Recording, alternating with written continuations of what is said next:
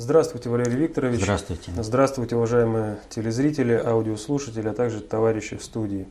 Сегодня 30 мая 2016 года. Самый популярный вопрос, естественно, связан с э, освобождением Савченко. И вот, собственно, в связи с этим событием, э, можно так сказать, пришло очень много претензий в ваш адрес. В частности, Евгений Витальевич Гильбо пишет следующее. Интересно, как теперь будут отпиаривать свои боссы путинские пропагандисты. Давайте так зачитаю придерживающиеся линии, что выдавать нацистку в руки собратьев нельзя. Как теперь, к примеру, выкручиваться главному пропагандисту проекта бывшего пятого управления КГБ товарищу Пякину? Ведь он утверждал, что с точки зрения интересов России и принципов глобального управления выдавать эту сволочь никак нельзя. И при этом добавлял, что государь этим самым управлением владеет лучше всех, да еще интересы России соблюдает. И вдруг Путин действует прямо противоположно приписанным ему государевой мудрости. Э, до следующего понедельника Пякину придется или сочинить какой-то хитро выгребанный ХПП, хитрый план Путина, или признать очевидно и совершить ту же э, эволюцию от пропутинской позиции к реалистичной, как совершил, к примеру, Эльмюрит. Э, выбор тяжелый. В общем, тяжело быть пропагандистом при слабом режиме. Ну и другие пользователи на сайте также оставляли сообщения, в частности э, Валерий Оксаненко. В одном из, из недавних ваших выпусков речь шла о том, что Россия ни при каких обстоятельствах не должна обменивать Савченко на, на кого бы то ни было. А если такой обмен состоится, то Россия признает легитимность киевской банды и поступится государственным суверенитетом. Что получается? Путин враг России? Это ваш вердикт. Это не просто преступление, это больше, чем преступление, это ошибка.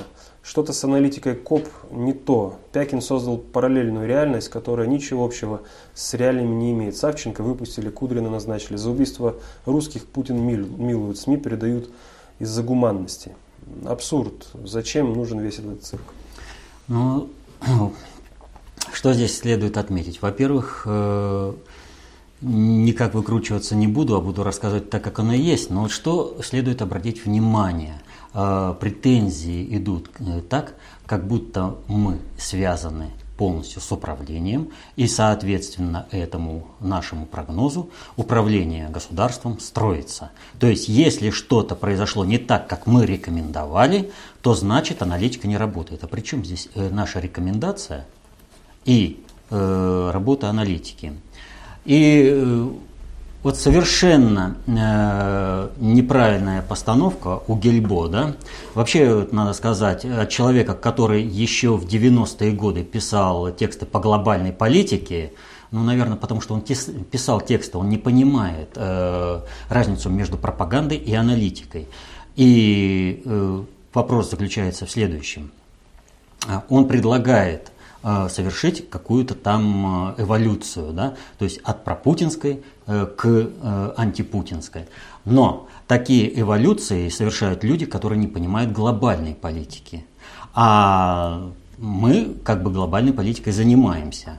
И поэтому говорить о том, что мы занимаемся пропагандой, ну, это, мягко говоря, некорректно. И никаких эволюций вот в этом плане совершать не будем. Более того, я скажу, что и э, в данном случае, э, несмотря на то, что не отказываясь ни от одного своего слова по поводу того, что выдача Савченко является преступлением против России, тем не менее, я еще скажу, что сразу, а потом поговорим об этом что Путин действительно разбирается в государственном управлении, действительно работает на интересы страны и как может их защищает. Вот э, там э, вы э, привели фактически вот несколько цитат, э, и они, в общем-то, в этом плане, знаете, мне напомнил фильм э, по пьесе и по книге Булгакова «Дни Турбиных». И там вот есть э, такой эпизод, когда юнкерам и э, студентам объявляют о том, что Гетман Скоропадский сбежал и никого защищать не надо. И у одного из э, юнкеров э, случилась истерика. То есть говорили, говорили, а оно вот как получилось. Вот. Мы должны понимать, что мы всегда работаем с той реальностью, которая есть, а не ту, которую мы выдумываем. Итак, э, было сказано вот у одного, э, это, не это, больше, это больше, чем преступление, это ошибка. Это ошибка да. Э, вот это выражение, оно существует в двух вариантах. Вот, это «c'est plus qu'un crime, c'est une faute», или «c'est конкрим une То есть либо это больше, чем преступление, это ошибка, либо это хуже, чем преступление, это ошибка. В данном случае речь нужно э, поставить именно в том варианте, в котором э, звучит последнее. Это хуже, чем преступление, это ошибка. А, это выражение э, сказал, это выражение принадлежит к очень известному человеку в узких кругах, потому что его часто приписывают Толерану, Фуше, кому угодно, но не этому человеку. А это сказал Антуан де Лемерт. Это человек, в общем-то, для Франции должен быть как бы легендой, поскольку это был президентом, президент законодательной секции Государственного совета Франции, и именно он занимался разработкой э, кодекса Наполеона, гражданским кодексом, по которому до сих пор живет Франция. Это э, как бы очень известный человек. Э, что же вот произошло? Почему же это ошибка? Вот смотрите, э, в каких условиях произошла выдача. Э, выдача Савченко произошла в условиях, когда э, само требование выдачи Савченко было предельно оскорбительным для России и для государя. То есть не было ни, так, ни одного требования выдачи Савченко сделано более-менее как бы ну, прилично. И вот этой выдачей э, Савченко, теперь каждая украинская блядь будет знать о том, что Путин как раз есть то, о чем поется в песенке э, популярной на Украине, которую совсем недавно на день депортации э, крымских татар исполнял глава администрации Херсонской области, это Херсонской областной администрации и глава Генечинска города. Вот. Мы не будем повторять. Но нас не интересует, о чем и как, в чем уверены э, фран, это самое, украинские бляди. Нас интересуют их европейские партнеры, то есть европейские политики которые теперь точно, так же как и украинские бляди, знают, что Путин отнюдь не самостоятельный человек, отнюдь не такой государственник, как его рисуют СМИ, по одной простой причине, что его государственный суверенитет, его государственная деятельность ограничена рамками э, Вашингтонского обкома. Вот насколько в Вашингтоне сказали, разрешено быть государственником, настолько можно и быть этим государственником. Сказали отдать Савченко, как бы ты ни хотел сопротивляться, ты ее отдал.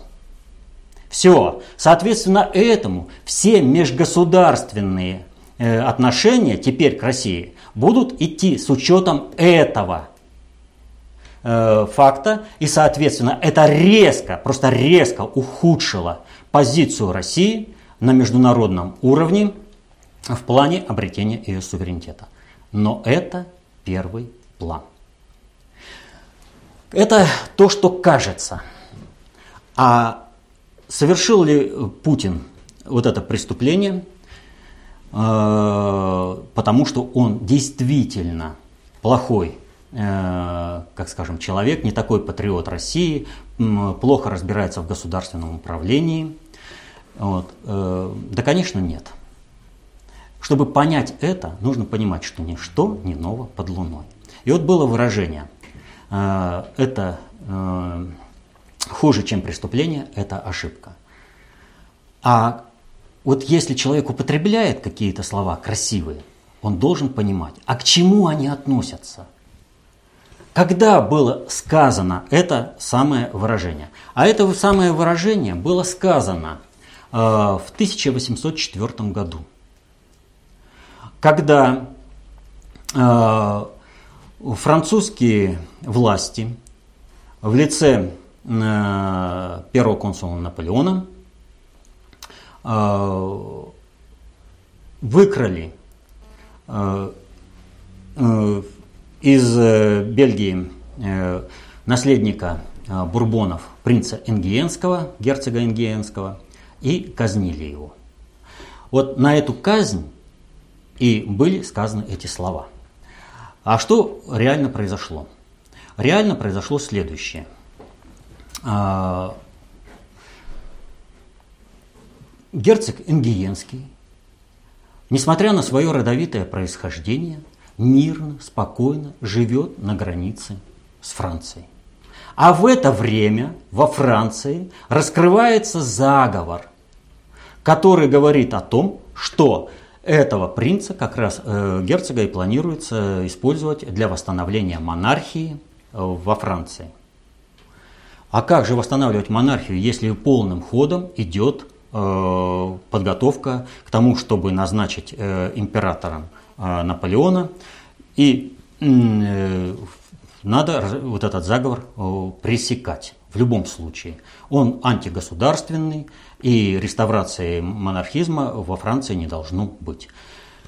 И министры э, наполеоновского правительства, Тейлеран, Фуше, Э, убеждают в существовании этого заговора, уговаривают его выкрасть. И там непонятно, то ли это был рейд, так сказать, спецназа, э, жандармерии, который выкрал Ингиенского, либо же выкрали только его женщину, а он сам попал на территорию Франции. В общем, неважно. Так вот, э, какая ситуация? Выкрали его, расстреляли, и происходит очень интересный момент, о котором сказал э, Делямерт. Он сказал, это хуже, чем преступление, это ошибка. Наполеон понимал, что что-то происходит не так. И он направляет своего посланника для того, чтобы отсрочить э, приведение приговора в исполнение до того момента, когда не будут разрешены сомнения самого Наполеона. Но по странному стечению обстоятельств посланник Наполеона проспал и прибыл э, к месту казни, когда уже герцога Ингиенского расстреляли. Вообще, надо сказать, что когда дело касается глобальной политики, то э, очень э, вот этот вот проспать является очень популярной такой формой. Ну вот, например, в 1918 году э, другой наследник э, престола, Макс Максимилиан Принц Баденский, назначенный Вильгельмом II новым главой правительства, он должен был заключить договор перемирия с западными странами. На следующий день после того, как он был назначен, принимает таблеточку, ну заболел и спит 1, 2 и 3 ноября. За это время э, исчезают Османская империя, Австро-Венгерская империя. И когда он просыпается, в Германии уже вовсю народное недовольство. То есть условия для заключения перемирия на тех условиях, что были три дня – просто э, их не существует. И нужно договариваться уже на других условиях. На каких условиях договорились и заключили перемирие, э, капитуляция, в общем, выглядит более приемлемой, нежели вот это перемирие, которое заключили. Я к чему это рассказываю? Вот если Долямерт, он искренний был сторонник Наполеона, что показали 100 дней и последующего судьба в эмиграции, то и Фуше, и э, Толеран сделали прекрасную карьеру после реставрации монархизма во Франции. Они никуда не исчезли. Но именно они давили на Наполеона расстрелять принца, вот герцога Ингиенского, расстрел которого полностью переформатировал политическое поле Европы в отношении Наполеона. И Наполеон был загнан в такие условия, куда он уже вот, э, он не мог уже по-другому идти. Он, э, просто его направили в определенное русло, которое привело его, в конце концов, к краху. Другого варианта просто не было. И поэтому, о чем сказал Делямерт? Он сказал о том, что э, Наполеон совершил ошибку. Это хуже, чем преступление. Э, ну, расстреляли там Ингенского. Это ошибка. Наполеон вписался в глобальный план глобальной политики, который не понимал. Он стал инструментом исполнения чужой политики. Теперь смотрим на то, что произошло здесь. Смотрите, при всех, вот э, многие там сразу, как э, Эльмюрид, да, изменил там, и сразу кинулись утверждать, о, это тайный план, хитрый, Савченко отправили и там все. На самом деле Савченко не такая головная боль для Европы и Украины, как это пытаются представить. А вот у нас, повторяю, негативный эффект многократно увеличился. Многократно увеличился. Вот. Но посмотрите, в каких условиях это происходило. Кто утверждал о том, что Савченко не надо выдавать? Да только мы. Вся патриотическая общественность в той или иной мере работала по плану, который был сформулирован на РИА Новости. Э, так э, статья называется. Э, Спасти Александрова и Ефремова. Спасти.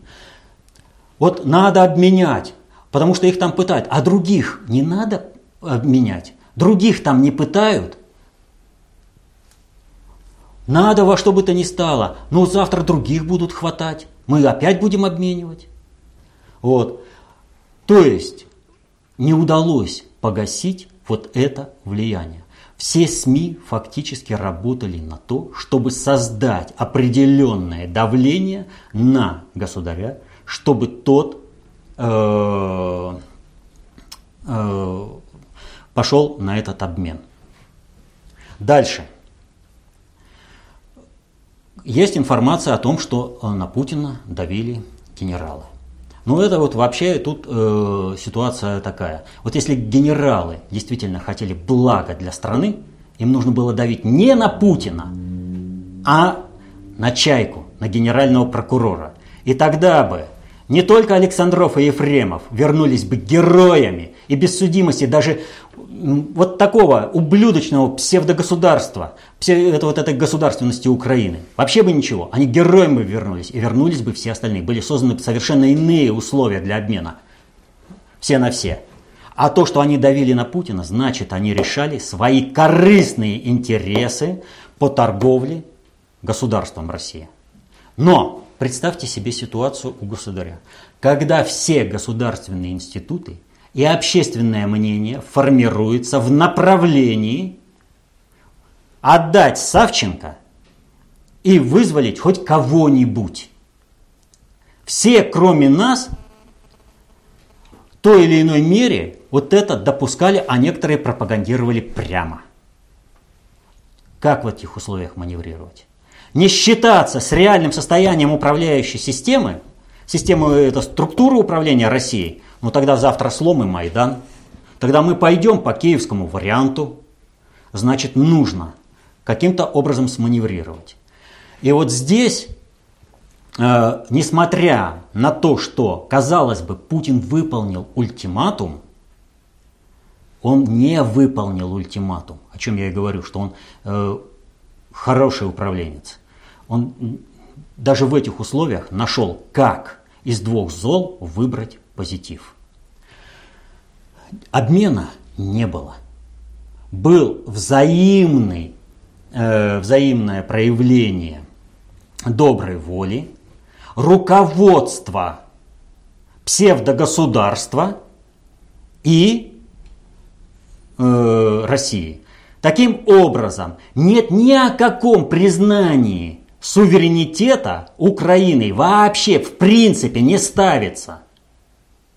Есть некое государственное управление на территории Украины, с которым мы вынуждены вести определенные э, взаимодействия, поскольку э, мы не можем не считаться состоянием среды. И вот за то, что этого обмена не было, нужно отда- это, сказать отдельное, вот э, просто вот хочется сказать отдельное искреннее спасибо родственникам наших э, журналистов, которые пошли на очень большой шаг. Это гражданский подвиг, э, который они совершили во имя России, дав возможность государю совершить столь необходимый маневр, когда освобождение было через акт помилования. Понимаете? Тем самым Россия сохранила свободу маневра и всему миру, за исключением украинских бледей, показала, суверенитетом не торгуем. Да, вы вынудили нас к этому. Да, мы вынуждены были так сманеврировать, но мы сохранили все достигнутые позиции. А дальше мы с этого начнем играть. Так что э, здесь э, тяжелейшие условия. И я до сих пор э, стою на позиции того, что это ошибка, которую можно было избежать. Потому что такие варианты были и есть. Что еще вот по этому поводу сказать? Ну, собственно, как это стало вообще возможным и как выходить а, из этой да. ситуации? Э, как стало возможным на то, чтобы вот э, все э, клановые группировки в России начали давить на Путина до такой степени, что тому пришлось маневрировать и с таким ущербом и для России выходить из этой ситуации. Дело вот в чем. В России напрочь отсутствует сегмент информационной политики, отвечающий за проведение глобальной политики. В России нет ни одного СМИ, которое бы работало в той сфере информации, э, в которой работают э, Financial Times, New York Times, Süddeutsche Zeitung, которая вот опубликовала панамские документы. Вот. У нас такого сегмента нет. В какой-то мере, в какой-то мере вот, и, ну, к этому вернемся. Э, и вот мне, понимаете, э, очень больно и обидно за страну смотреть, как вынуждены из-за отсутствия вот этого ресурса, вынуждены с перенапряжением работать и Владимир Владимирович Путин, и Сергей Викторович Лавров. Они просто вот вынуждены сначала создавать платформу, с которой они вынуждены говорить, должны говорить, а потом создавать условия, когда они с этой платформы смогут сманеврировать. В какой-то мере вот эта позиция облегчалась, когда э, ну, ваш покорный слуга давал комментарии на радио «Голос России», а теперь называется «Спутник». То есть я там всегда отрабатывал вопрос глобальной политики. Это давало какой-то старт, с которого можно было. Не в полной мере, эпизодично, но Э, потому что выбор комментариев был такой, что не позволяло подчас э, привлечь именно ту информацию, которая должна была прозвучать для совершения определенного маневра. Но что произошло? В то время, когда нужна была такая работа, нас полностью исключили из эфира. Просто напрочь мы отсутствуем. Понимаете? Это кто сделал? А тот, кто хочет торговать Россией, кому мы мешали – своей позиции, вот если бы мы формировали, э, формировали вот эту позицию, если бы нас э, хотя бы раз спросили, что мы думаем по Савченко, и это услышал бы весь мир, и это была бы позиция государственного СМИ, соответственно, э, с которой можно маневрировать, это одно. А другое дело, когда вот какая-то передача в интернете какого-то человека, да, это совершенно другой резонанс. Вот у нас сейчас очень хорошая возможность, благодаря, опять же, ну, просто великолепной, ювелирной работе нашего государя Владимира Владимировича Путина, который в этих жесточайших условиях совершил немыслимый э, маневр. Он, это вот, опять же, и спасибо вот родственникам э, наших корреспондентов погибших, потому что без этого он бы просто не смог этот маневр. Он сделал хороший задел под будущее. Но реализовать его в полной мере, если у России появится такой сегмент работы с глобальной политикой. А что сейчас мы видим? У нас нет аналитиков, которые бы работали на уровне глобальной политики. Вот вы обратили внимание, что сейчас очень много разных э, ток-шоу политических. А что такое ток-шоу? Несмотря на то, что там думают участники, на самом деле ток-шоу – это банальный мозговой штурм по отдельно взятой проблеме в интересах аналитических структур, осуществляющих управление. Это съем обратной связи, как сманеврировать. Но они работают все в рамках, в лучшем случае, внешней политики. А еще вообще верх э, ювелирности – это песочница геополитики. Надо работать на уровне глобальной политики. И вот тогда бы можно было бы сказать, Валерий Викторович, вы сказали так, а вы же обеспечиваете информационную политику государства. Почему это не реализовано? А потому и не реализовано, что информационная политика государства обеспечивается по-другому. Не в интересах России. Потому что клановые группировки работают не в интересах России. Потому что на Путина давят всевозможными способами. Это просто вот запредельно как. Вот смотришь новости и, ну, и как со всех сторон просто давленка идет ожесточеннейшая. Как он в этих условиях смог сманеврировать именно таким образом, ну это просто великолепно. Поэтому Сейчас отправили Савченко. Да, с определенным ущербом для нас. С возросшим ущербом. Но надо сделать так, чтобы наш ущерб стал нашей победой. Чтобы наше отступление превратилось в полный разгром противника. Я бы сейчас просто... Вот понимаете, для чего Савченко отправили? Э, тут ведь ситуация какая? По Украине дело – Э, Савченко нужна Западу для одной простой вещи.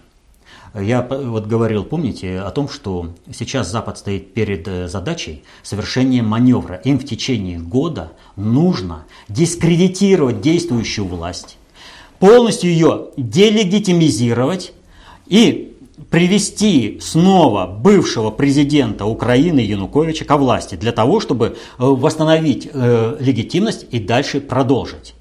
Э, рекомендую в этом отношении посмотреть очень содержательное интервью, которое дал по поводу, которое взяли по поводу э, дня рождения у э, Киссинджера в программе «Международная панорама». Сын Примакова э, ее ведет.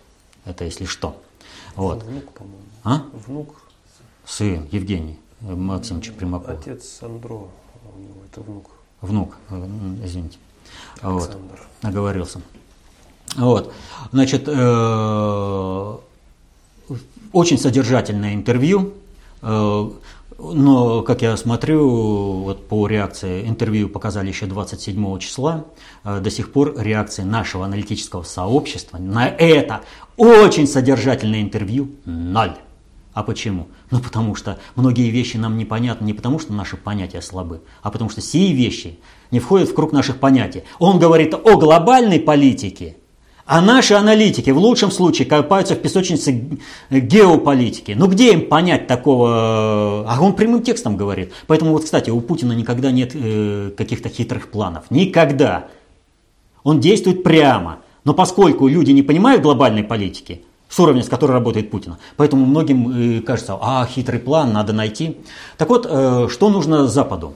Западу нужно совершить очень серьезный маневр, делегитимизировать полностью в глазах Запада, а там они сделали очень много на легитимизацию нынешнего преступного режима в Киеве, захватившего власть государственным переворотом. Нужно показать Западу, ах, как мы ошибались, оказывается, это там преступники, оказывается, там э, полностью невменяемые люди, там нацисты. Вот. Э, и э, совершить вот эту передачу власти. Украину сохранить для себя, сохранить бандеровский питомник для того, чтобы потом направить Украину против России. И э, поэтому, естественно, выдача э, Савченко – это реализация минских договоренностей. Это ускорение реализации минских договоренностей. Но только в данной ситуации они планируют получить Украину всю себе, Европа. Для этого сейчас депутат Европарламента Савченко должна поехать в Европу и там показать, что значит есть кондовый украинский политик по полной программе. Дискредитация украинской власти полномасштабная, которая понемножку подготавливалась различными публикациями о наличии нацистов э, в бандформированиях вооруженных, э, это, как она там, э, вооруженный сброд Украины, вот, Помните, как по фильму там во Франции выступали и прочее, да? То есть привлекали внимание, чтобы люди это видели. Э, потом была проведена очень шикарная акция по дискредитации государственности. Это проведение референдума в Нидерландах. Вот. И теперь она должна приехать и показать во всей своей красе.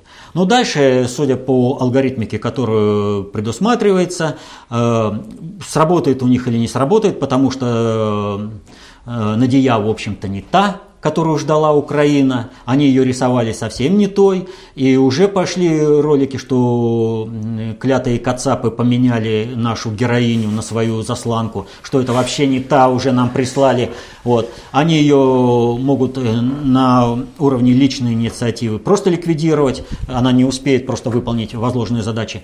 А, но задача у них одна.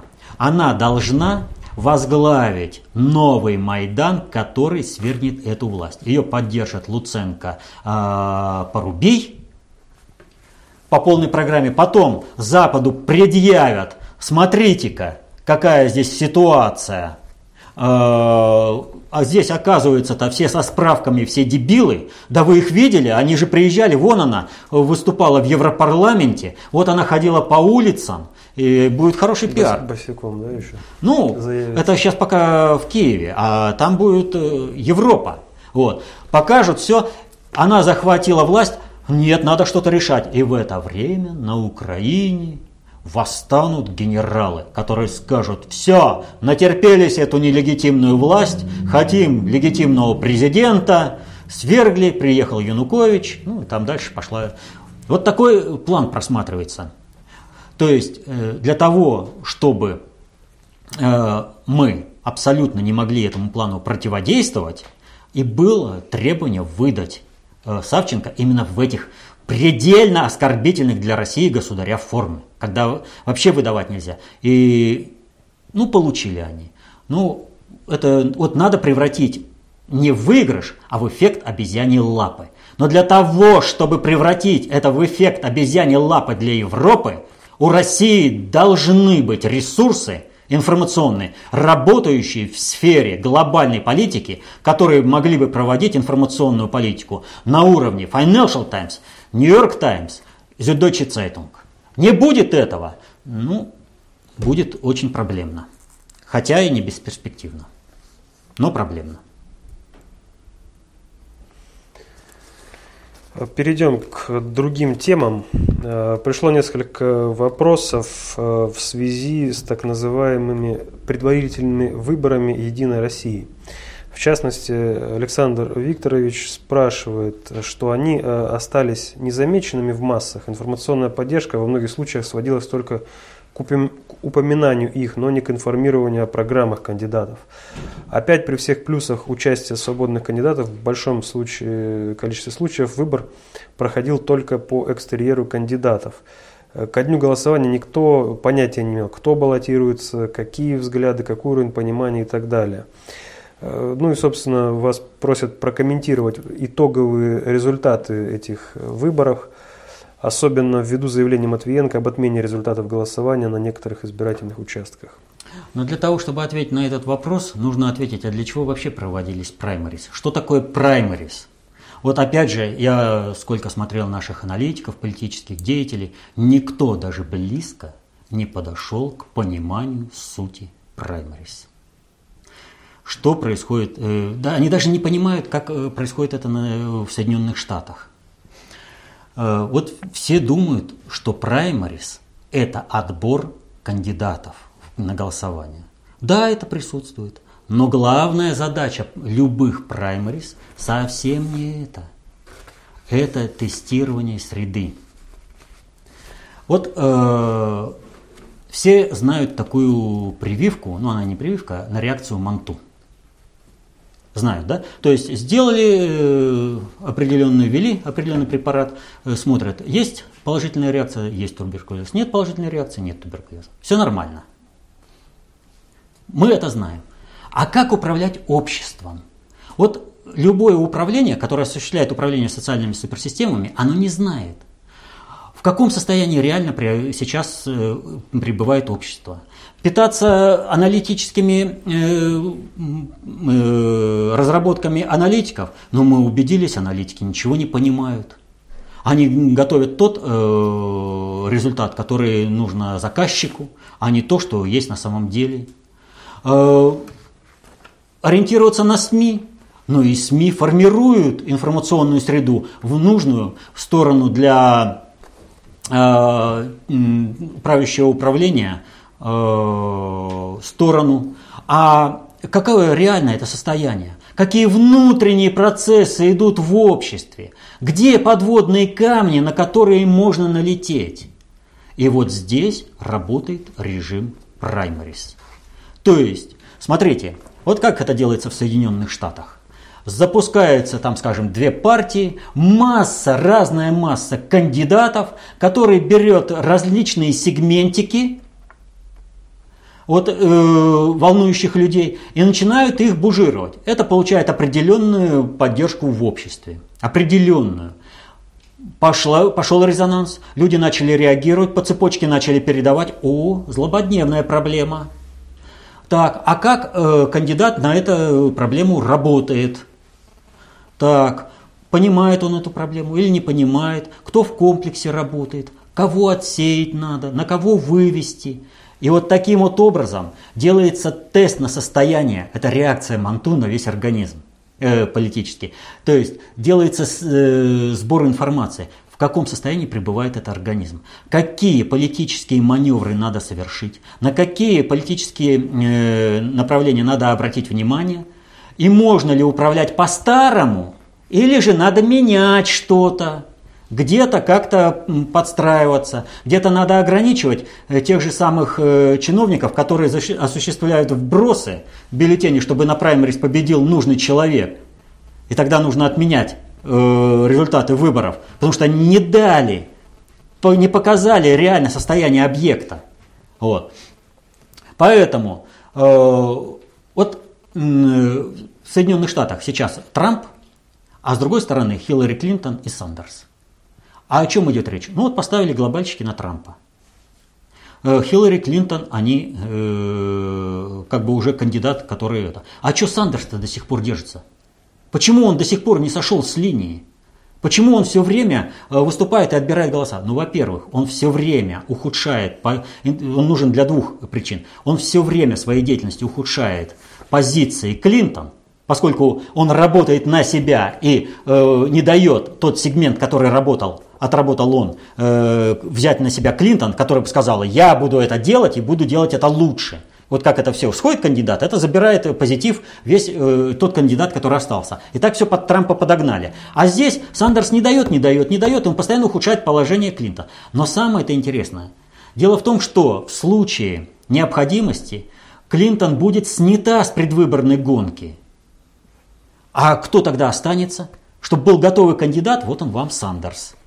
Чтобы не было неуправляемых процессов. Что происходит в России? В России есть э, единая партия. Э, чиновников это Единая Россия. А с кем здесь соревноваться? На кого? И тогда они говорят, все, вот кто хотите, давайте к нам.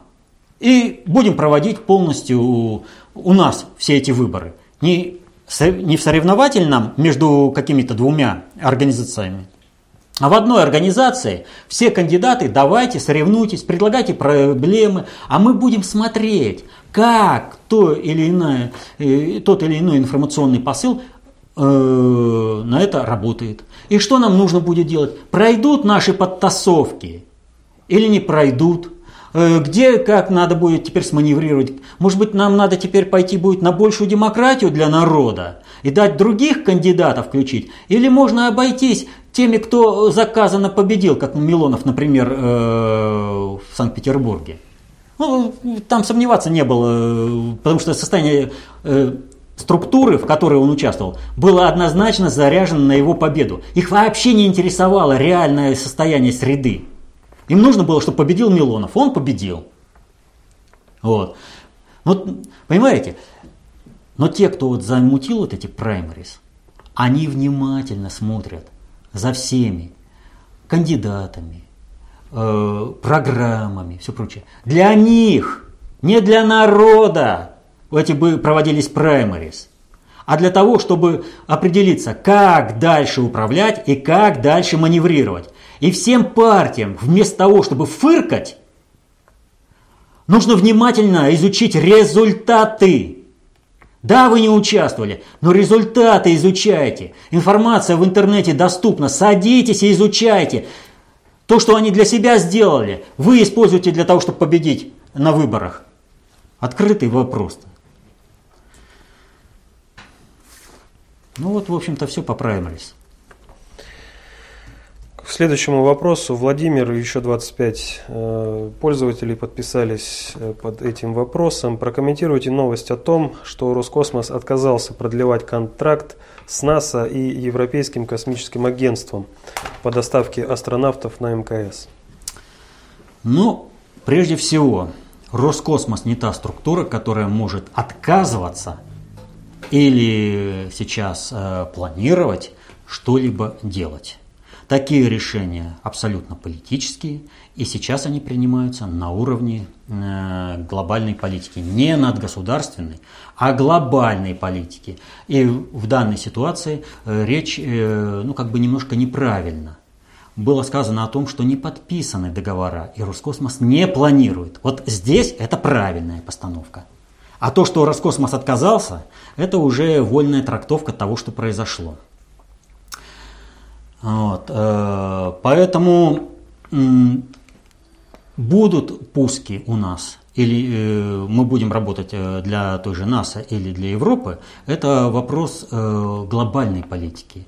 И то, что такая информация озвучена, эта информация, она имеет совершенно иное направление и иных адресатов. То есть, чтобы те, кто участвует в этой программе, сориентировались, в какие кланово-корпоративные игры играть и на чьей стороне. Еще один вопрос э, от Павла Глазунова. Прокомментируйте заявление Рогозина, что Россия не сможет догнать США в космической сфере. Это сказано специально с тем, чтобы дать понять, что мы как будто верим, что они впереди, или подстегнуть американцев в заведомо провальном направлении. Нет, ни то, ни другое все гораздо серьезнее и все гораздо сложнее. Вот я сейчас закончил тем, что Роскосмос э, заявил о том, что он не планирует. И это сигнал тем, кто должен принимать участие в различных кланово-корпоративных играх. Так вот, э, что заявил э, Рогозин? Это вот лучше процитировать. И у меня, кстати, есть в этом отношении так сейчас. Угу. Значит, он говорит, мы сегодня в космической отрасли отстаем от американцев в 9 раз. А все наши амбициозные проекты говорят о том, что мы должны повысить эту производительность в полтора раза. То есть отстаем в 9 раз, а должны повысить в полтора раза. Ну, повысим в полтора раза, но все равно их не догоним. Никогда.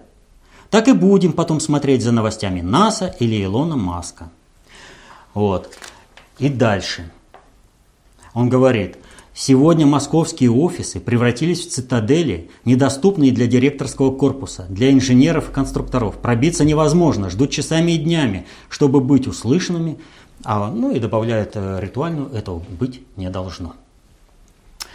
Так вот, что произошло из того, что сказал Рогозин? А произошло следующее. Рогозин допустил ошибку, которая ему может стоить очень дорого. Дело в том, что он, как вассал, как халуй, огласил то, что он принес присягу своему господину, которую верно выполнял и который будет выполнять, но потребовал от господина защиты.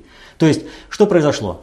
Рогозин не смог реализовать э, на Восточном, у него выговор, на, от него начали от, э, все от, отваливаться, на него пошел вал, его стали делать козлом отпущения, и он Соединенным Штатам говорит, я человек, который с 2011 года назначенный Дмитрием Анатольевичем Медведевым на эту должность, сделал то, что Сегодня московские офисы превратились в цитадели, недоступные для директорского корпуса инженеров и конструкторов. Пробиться невозможно, ждут часами и днями. Я сейчас нахожусь под ударом, а ведь я вам гарантирую, что мы никогда вас не догоним. Рогозин прекрасно знает о том, что Илон Маск со своим проектом – это такая же афера, как и лунная афера, что там нет ничего. Вот когда мы говорили о Путине, вот вы это имейте в виду, что патриот работает на интересы другого государства, что он давит – это тот, который обещал американцам на батуте будете летать на свою МКС. И вдруг он завопил, мы никогда не догоним, будем на Илона Маска смотреть. И в офисы, и вот я пять лет ничего не делал. Вот.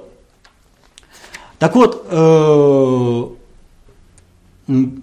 Парагозину, он никогда ничего не говорил ну, в пику Соединенным Штатам. Посмотрите на его биографию. Он всегда собирал пенку с того, что уже произошло. К чему он не причастен. Вот тут пропиариться в Твиттере хлестким каким-то там выражением, у него тут же появлялось, типа батута. Но заявить вперед о чем-то, он никогда не делал этого. Так вот, вассал сюзерену, холоп господину не может ставить условия, а он поставил условия. И вот за это его, если он будет вписываться, его отматросят, конечно, но его в любом случае за то, что он посмел себе так себя вести, его вашингтонские его хозяева растопчат. Но может я наговариваю на Дмитрия Олеговича-то? Он же, может, хороший это сама. И просто вот он не, это неправильно говорил это сама. Может, он говорит о том, что как это, а, надо, при, вот у нас там проблемы, мы ничего не сможем, бюрократизация, да. Вот есть э, два управленца. Есть управленцы успеха, есть управленцы погибели. Управленцы успеха выполнят любую задачу, ну не любую, а задачу, которую возможно выполнить э, по объективным условиям при повышении качества управления. А есть управленцы погибели, которые угробят, вот здесь угробят любое самое успешное предприятие, потому что ничего не могут делать. Так вот, как ставят управленцы успеха задачу? Чтобы вы сравнили, э, как поставил задачу Дмитрий Олегович. Значит, зачитываю тоже – мы отстали от передовых стран на 50-100 лет. Мы должны пробежать это расстояние в 10 лет. Либо мы сделаем это, либо нас сомнут. Вот что диктует нам наши обязательства перед рабочими и крестьянами СССР. Максимум в 10 лет мы должны пробежать то расстояние, на которое мы отстали от передовых стран капитализма. Для этого у нас есть все. Все объективные возможности. Не хватает только умения использовать по-настоящему эти возможности. А это зависит от нас только от нас. Пора нам научиться использовать эти возможности. Сталин. Э, речь на первой всесоюзной конференции работников социалистической промышленности о задачах хозяйственников. Речь от 4 февраля 1931 года. Задача поставлена, как реализована. Через 16 лет после самой кровопролитной в мире э, войны которая прошла по, нашей, э, по территории нашей страны, разрушив почти до Волги весь промышленный и хозяйственный потенциал, Мы были вынуждены восстанавливаться, плюс к разрухе и к этому общему отставанию, к разрухе после гражданской войны и общему отставанию от Запада в 50-100 лет, это еще плюсом. Нам говорили, что мы никогда не сможем подняться. Через 16 лет осуществлен первый пилотируемый полет в космос. 16 лет. Это одна постановка задачи. Это один управленец. И, как там говорит Дмитрий Олегович, ага, мы все равно не догоним их никогда. Это другая постановка задачи. Это то, на что он реально работает в своей деятельности, каждодневно, везде, всегда. Заблуждаться не надо вот в этих вопросах. И вот этот человек вынужден реализовывать. А у нас это патриот, это один из лучших. Это патриот России. А у нас есть Абызов, например, министр без портфеля, который отвечает за то, чтобы наше правительство работало под, э, в рамках того, что диктует из Вашингтона – про него никто не знает. Министр открытого правительства. Что это за дела такие? Постоянно сливать информацию в Вашингтон, получать оттуда указания и транслировать их министрам. Вот в каком режиме у нас работает правительство. А мы от Путина требуем невозможное. Не обеспечив информационно, вот власть это реализуемая на практике способность управлять. А управление – процесс информационный. Управление не строится на песочных замках. Оно должно быть информационно обеспечено. Вот насколько у Путина информационно было обеспечено не выдача Савченко, он это сделал. Насколько это было возможно для блага России. Использовать выдачу Савченко, он это сделал, он пошел, он убедил э, родственников э, наших корреспондентов, что это надо. И они согласились. Вот понимаете, Путин и народ, они работают на Россию. Путин и народ. А вот прослойка чиновников, она вот она вся в словах Рогозина. Мы никогда, мы ничего. Я пять лет ничего не делал для того, чтобы ученые-конструкторы могли спокойно работать. Чтобы не было никакого сбоя в косми, это, на космодроме Восточный, который сожрал уже не один бюджет. А до сих пор и людям не выплатили зарплату. Он за год не ударил палец о палец, чтобы людям зарплату выплатили. Патриот. Зато у него сколько угодно времени, чтобы пиарить себя в интернете и в тире стрелять. Ну, как он стреляет, мы тоже видели и слышали. Получил выговор, хотя там недалеко Магадан. Ну, с выговора, с выговора, с выговора всегда надо начинать. А, вот в таких случаях. А там, где возможно, те, кто нужно, уже присели. Ну, после таких э, событий, в принципе, следующее в, миро, в мировых СМИ, может быть, оно и было э, достаточно существенно, но тем не менее, Валерий Викторович, происходит ли, э, ну, точнее уже происходило ли на саммите G7 что-нибудь серьезное, что мы не заметили за посадкой деревьев, попиванием пивка, похлопыванием по плечам и дежурных заявлений о продлении санкций. Происходит. И это заметили все, но выразили это словами «мы не заметили». Это очень серьезно. То, что произошло на G7.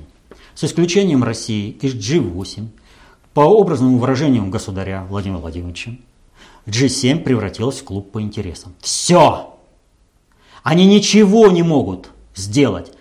Вот если финансовый пузырь еще что-то из них представляет, то по производственному потенциалу G7 далеко отстает от БРИКС.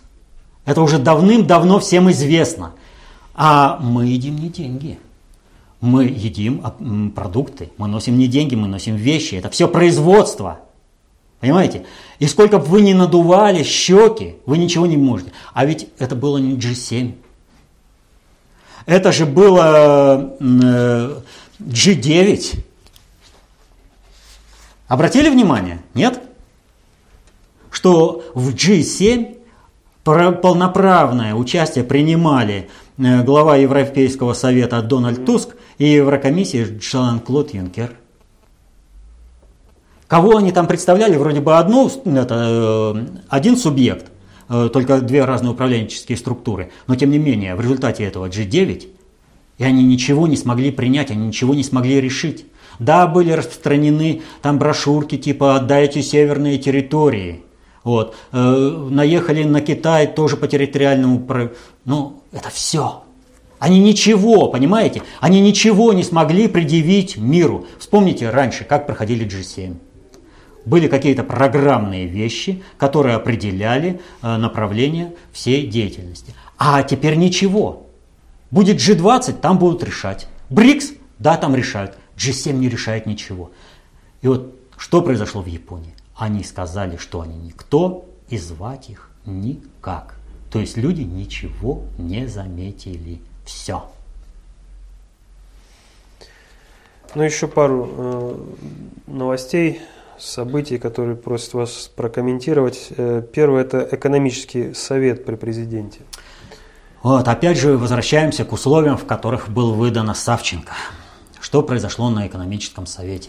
На экономическом совете было представлено две модели развития экономики. Одна модель, как ее выразил, э, не стесняясь, абсолютно ничуть не стесняясь, э, Кудрин, это капитулировать и сдаться Западу. То есть подсесть снова на внешние инвестиции и э, сокращать производство. Повторю, вот, если вот, ну, чтобы было понятно. А, кстати, Аглазев предлагает вполне работоспособную программу, которая э, должна... Э, вот мы только что говорили про Сталина. У нас не было внешних инвестиций, когда поднималась страна. После столетнего отставания от Запада мы поднимались за счет э, внутреннего ресурса, внутренних инвестиций. Понимаете?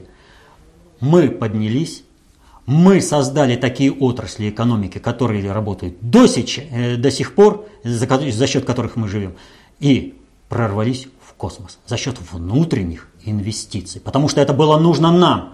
И это не было сверхнапряжением, как это вот в Северной Корее всего населения.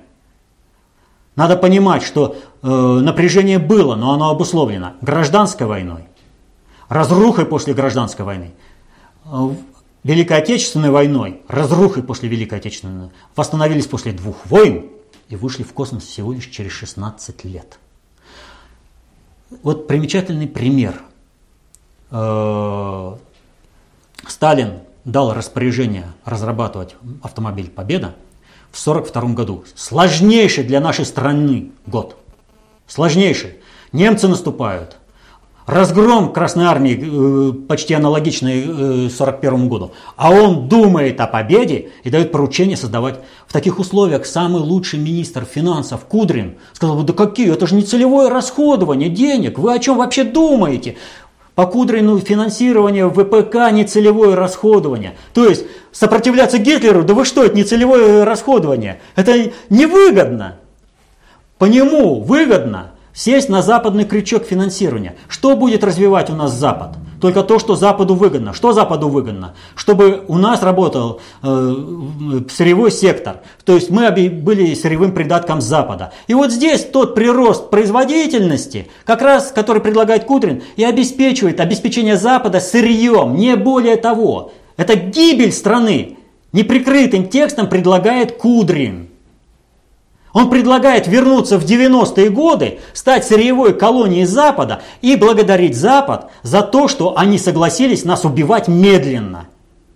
Потому что мы просим их убивать нас медленно. Мы готовы обслуживать их, пока сами все не сдохнем. Вот он план Кудрина. Потому что какая инвестиция? Вот, понимаете, мы постоянно говорим об импорте вооружений. Почему? Импорт вооружений – это сразу страна включается э, в политику, во внешнюю политику, в глобальную политику той страны, откуда покупает оружие. Потому что, ну, начнешь ты воевать, а не будет твоя политика согласована с э, политикой этой страны, а у нее будут в этой войне другие интересы, ты останешься без оружия, без боеприпасов. Он как э, Саддам Хусейн. Э, купил у французов э, РЛСки, которые должны самолеты находить. Да? Э, западная коалиция на Ирак напала. Французы у себя тумблерочек щелк, и все, свободное небо, летай, бомби не хочу. Никто тебя не видит, потому что фран, французские РЛСки. Так вот, я к чему говорю? Запад будет развивать только то, что Западу нужно. Мы нужны им как конкуренты, ни в коем мере. Соответственно этому, если Запад что-то у нас делает, он будет делать в своих интересах. А если мы что-то будем делать не так, то эта отрасль моментально лишится всей подпитки. Инвестиции Запада – это есть сразу – есть отсутствие собственных научно-исследовательских опытно-конструкторских работ. Это отверточная сборка здесь. Вот о чем идет речь, что предлагает Кудрин. Он именно это предлагает. Запад для себя определит, нужен нам завод или не нужен в России. Не в интересах э, жителей России. Вот Запад бы, вот представляете, Сталин бы сказал, ну давайте западные инвестиции, будьте к нам и будете определять, нужно нам автомобилестроение, которого у нас нет, или не нужно. Нужно нам двигателестроение, которого у нас нет, или не нужно. Нужно нам танкостроение, которое у нас есть, тракторостроение или нет, которого у нас нет. Понимаете, вы, Запад, определите. А вспомните, Бухарин говорил, зачем нам строить свои тракторные заводы? На Западе купим, а перестанет Запад продавать. Все страны почему-то стремятся развивать свое автомобилестроение, двигателестроение, танк, это, тракторостроение. Даже не военные отрасли нужно свои развивать. А Кудрин предлагает, а давайте мы развитие страны отдадим западному инвестору. Пусть он определит приоритеты развития нашей страны. Вот в этих условиях, смотрите, э, вынужден Путин назначить в экономический совет Кудрина. Почему? А потому что давление такое. В этих условиях Путин вынужден принимать решение по освобождению Савченко. Со всех сторон давят. Вот это надо понимать. И будут давить, кстати. Не будет собственной глобальной политики информационного сегмента. Будет давление. И оно будет только нарастать. И никакими... Э, ну не хватит Сергея Викторовича и Владимира Владимировича на то, чтобы закрыть эту нишу. Не хватит. Они и так на разрыв работают. Они и так на пределе возможностей в обеспечении этой информационной ниши работают. Вот так вот. Еще одно событие. Э, про... А, кстати, по Кудрину. Путин Кудрину ответил. Не мы начинали противостояние, и мы суверенитетом не торгуем. Мы, может быть, в чем-то отстаем, догоним, перегоним. Запад начал противостояние. Вот пусть он это противостояние и заканчивает. Мы суверенитетом не торгуем. Это государь. И прокомментируйте заявление Медведева по поводу пенсий, задержек, ну, низких э, уровней пенсий в Крыму. Да здесь что комментировать-то в принципе? Вот вы поймите простую вещь. В рамках подготовки государственного переворота, в рамках свержения Путина, все чиновники, различного уровня, различного направления, по всем сегментам напрягают, стараются напрячь все социальные слои населения. Я уже говорил об этом. Один, значит, э, говорит, что будет огромная цена на уголь, поэтому крестьяне, как хотите, так и живите. У кого нет угля, э, может там лес вырубить и сделать пустыню. А другой прямо предлагает – давайте сделаем пустыню в Алтай, на Алтае и дальше, да, но зато всю воду отправим в Китай, вот. Э, понимаете, и вот так вот каждый напрягает именно, вот чтобы до всех, до всех дошло. Поэтому что сделал э, Медведев? Он напряг пенсионеров – ну, сначала этот э, министр напряг, сказал, что пенсионеры хорошо живут, а теперь премьер-министр говорит, не будет, с улыбочкой, нет для вас денег. Вот там все сразу кинулись, а как же нет денег, да вот же вот, там есть, в деньгах... А вот по сути-то он что сказал? Нет денег для русского быдла, вы все должны сдохнуть, потому что мой вашингтонский хозяин сказал это. Нет, ну мало ли что деньги есть. Вы должны сдохнуть в интересах за, надгосударственного управления. Поэтому для вас денег нет. Эти, если есть деньги какие-то, мы их своруем и выведем за рубеж. Потому что мы туда работаем, где деньги лежат, как была одна такая, так вы определитесь, чья это элита, ваша или наша, поскольку деньги лежат здесь. А кто там, Фридман, по-моему, говорил, родина там, где деньги. Это был последний вопрос на сегодня. Вот сегодня мы основную, а, основное время посвятили Савченко, и так или иначе, выдаче Савченко на Украину, и так или иначе вот, связанные с этим вопросы. И показаны. Вот, казалось бы, вот вопросами Гельбо, геополитика, который в 90-е, повторю, года э, писал э, тексты по глобальной политике. Вот теперь встает вопрос, он понимает вообще те тексты, которые пишет, или он инсайт какой-то просто оглашает? Это вот вообще вопрос. То есть, казалось бы, как бы загнали в угол. Или-или. Но это если не знать глобальной политики, то, где должен, как бы работает Гильбо. То есть это вопрос к его хозяевам, насколько он компетентен и как правильно его загоняет в угол. Вот. Все люди должны понимать то, что вокруг происходит. Все. Многие вещи нам непонятны не потому, что наши понятия слабые, но потому что все вещи не входят в круг наших понятий. И в первую очередь не входит в круг понятий понятие концептуальной власти, идеологической власти и понятие глобальной политики. Это вне круга понятий основной массы политически, даже политически активной части населения. Но эти понятия могут дать только работы внутреннего предиктора СССР, который надо читать и осваивать, если вы хотите защитить интересы своей, своей семьи, своего государства. Надо понять простую вещь. Спасение утопающих – дело рук самих утопающих. Мы потому эту передачу «Вопрос-ответ» ведем, потому что мы прекрасно осознаем, какой мощный барьер между государем и народом. Вот сейчас мы фактически только о том и говорили – в каком э, ну, вражеском, реально вражеском для России окружении Путин вынужден работать. Поэтому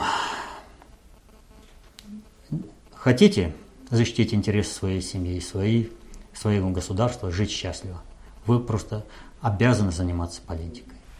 Если ты не занимаешься политикой, политика займется тобой. И не факт, что займется в твоих интересах. Занимайтесь политикой в своих интересах, изучайте, как осуществляется управление социальными суперсистемами, читайте работы внутреннего предиктора СССР, осваивайте их. Будьте счастливы, до следующих встреч.